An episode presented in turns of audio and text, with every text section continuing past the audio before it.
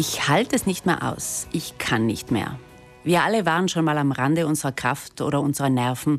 Gefühle, die uns überfordern, Situationen, die unsere Kraft übersteigen, Nerven, die zum Zerreißen gespannt sind. Die Corona-Pandemie hat uns noch dazu gezeigt, dass dies auch sehr schnell daheim in den eigenen vier sicher geglaubten Wänden passieren kann. Aber, jetzt kommt die gute Nachricht, wir können was für uns selbst tun. Und dazu haben wir Psychiater Roger Bücher eingeladen. Er wird ab heute bei uns im Treffpunkt die zehn häufigsten psychischen Störungen ganz einfach erklären. Und er ist jetzt mein Gast im Frühstücksradio. Herr Bücher, mit und nach Corona hat sich herausgestellt, bei den seelischen Nöten stehen die Angststörungen an erster Stelle.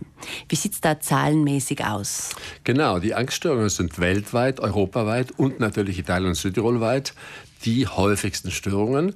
Im Durchschnitt in einem Jahr sind 15 Prozent einer beliebigen Bevölkerung im Westen betroffen. Das ist nicht wenig.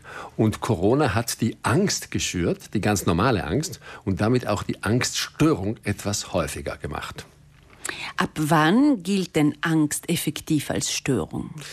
Angst gilt dann als Störung, wenn sie überdurchschnittlich intensiv auftritt, also plötzlich und unerwartet, wenn sie in Situationen auftritt, die nichts mit Gefahr zu tun haben, wenn sie nicht mehr abebbt, also zwar auftritt, weil ich plötzlich in eine verkehrstechnisch, straßenverkehrstechnisch schwierige Lage geraten bin, aber dann stundenlang oder auch tagelang andauert oder wenn sie äh, mich sozusagen in meinem Lebensvollzug einschränkt. Wenn ich aus Angst den Supermarkt nicht mehr betrete oder nicht mehr in die Kirche gehe, wenn ich gläubig bin, oder gar den Arbeitsplatz nicht erreiche, dann ist Angst eine Störung.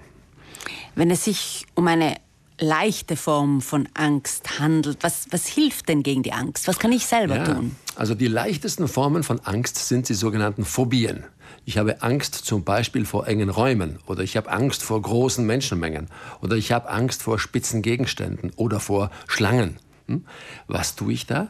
Wenn ich das mir abgewöhnen will, das war der Johann Wolfgang von Goethe, der hatte Höhenangst. Auf seiner Italienreise hat er immer wieder nichts anderes getan, als hohe Türme bestiegen und hat sich weit hinaus geneigt.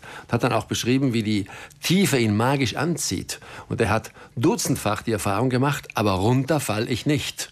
Und am Ende war er, ich weiß nicht, ob gebessert, gebessert sicher, geheilt war er vielleicht nicht, aber gebessert war er. So geht das zu, wenn ich mich der Angst stelle, wenn sie einfach ist und klein und immer wieder bemerke, ich schaffe es, ich überstehe die Angst, dann habe ich mich selbst besser gesichert. Schauen wir uns noch die zweithäufigste Störung an, die Depression. Ja. Sie ist vor allem weiblich. Warum? Ja, das ist ungerecht. Aber so verteilt und weltweit sagen uns die Statistiken, dass Frauen von Depressionen doppelt so häufig betroffen sind wie Männer von ihrer ersten Monatsblutung bis zu ihrer letzten. Danach gleichen sich die Verhältnisse wieder an und auch davor waren sie ungefähr gleich. Das heißt, die hormonelle Lage der Frau, die sie zum Glück zur Fortpflanzung befähigt, hat auch ihre Nachteile. Das ist ein intensives Auf und Ab an Emotionen, an Hormonen, an, an Zuständen, an Bewältigungs- und Erlebniszuständen. Und das disponiert ganz offensichtlich auch mehr zur Depression, zur depressiven Erschöpfung. Leider. Aber die Männer sind im Steigen begriffen, die, die, männliche Depression. Ja, die männliche Depression ist ein besonderes Forschungskapitel, würde ich sagen. Wir wissen ja, dass Männer dramatisch viel häufiger zum Alkoholismus neigen. Und wir wissen, dass gerade im hohen Norden und im tiefsten Süden der Erde, wo die Winterdepression stattfindet, gerade häufig Männer in diesen Winterzeiten stark Alkohol trinken.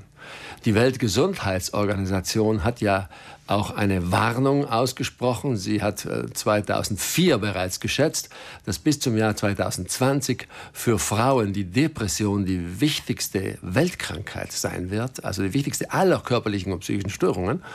Und äh, sie hat gemeint, bis 2030, so lautet die Schätzung, bis 2030 ist das auch für die Männer der Fall. Also wir sind jetzt in diesem Zwischenraum, in dem für Frauen Depression das Wichtigste ist, was sie lernen müssen im Gesundheitsbereich. Und die Männer sind auf dem Weg dazu. In ein paar Jahren sind sie gleich auf mit Frauen. Psychische Störungen kein einfaches Thema. Die gute Nachricht aber ist, wir selber sind unseren Ängsten und Depressionen nicht ausgeliefert. Wir haben Handlungsspielräume. Mhm. Nämlich welche? Also wir selbst können Depressionen bekämpfen durch Lebensstilhaltungen.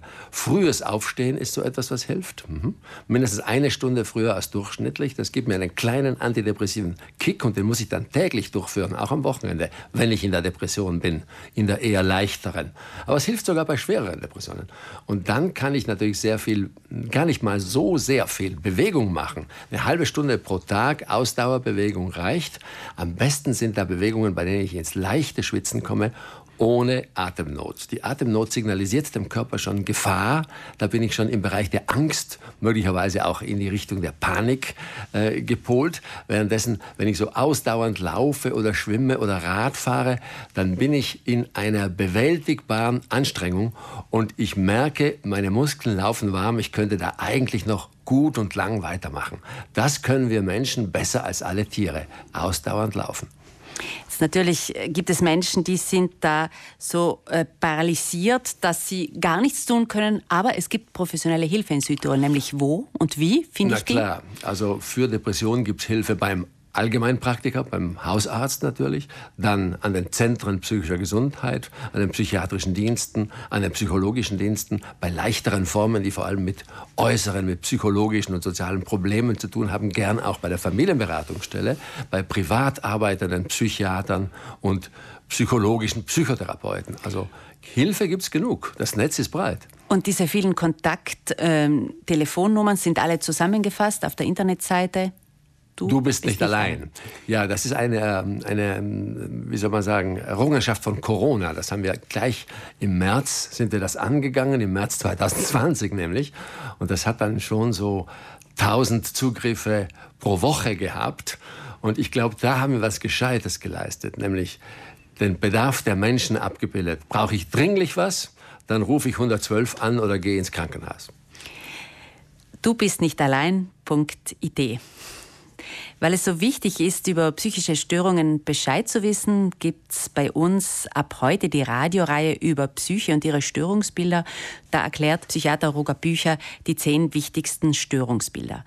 Diese Reihe wurde gestaltet von Marianne Caserola zusammen mit der Europäischen Allianz gegen Depression.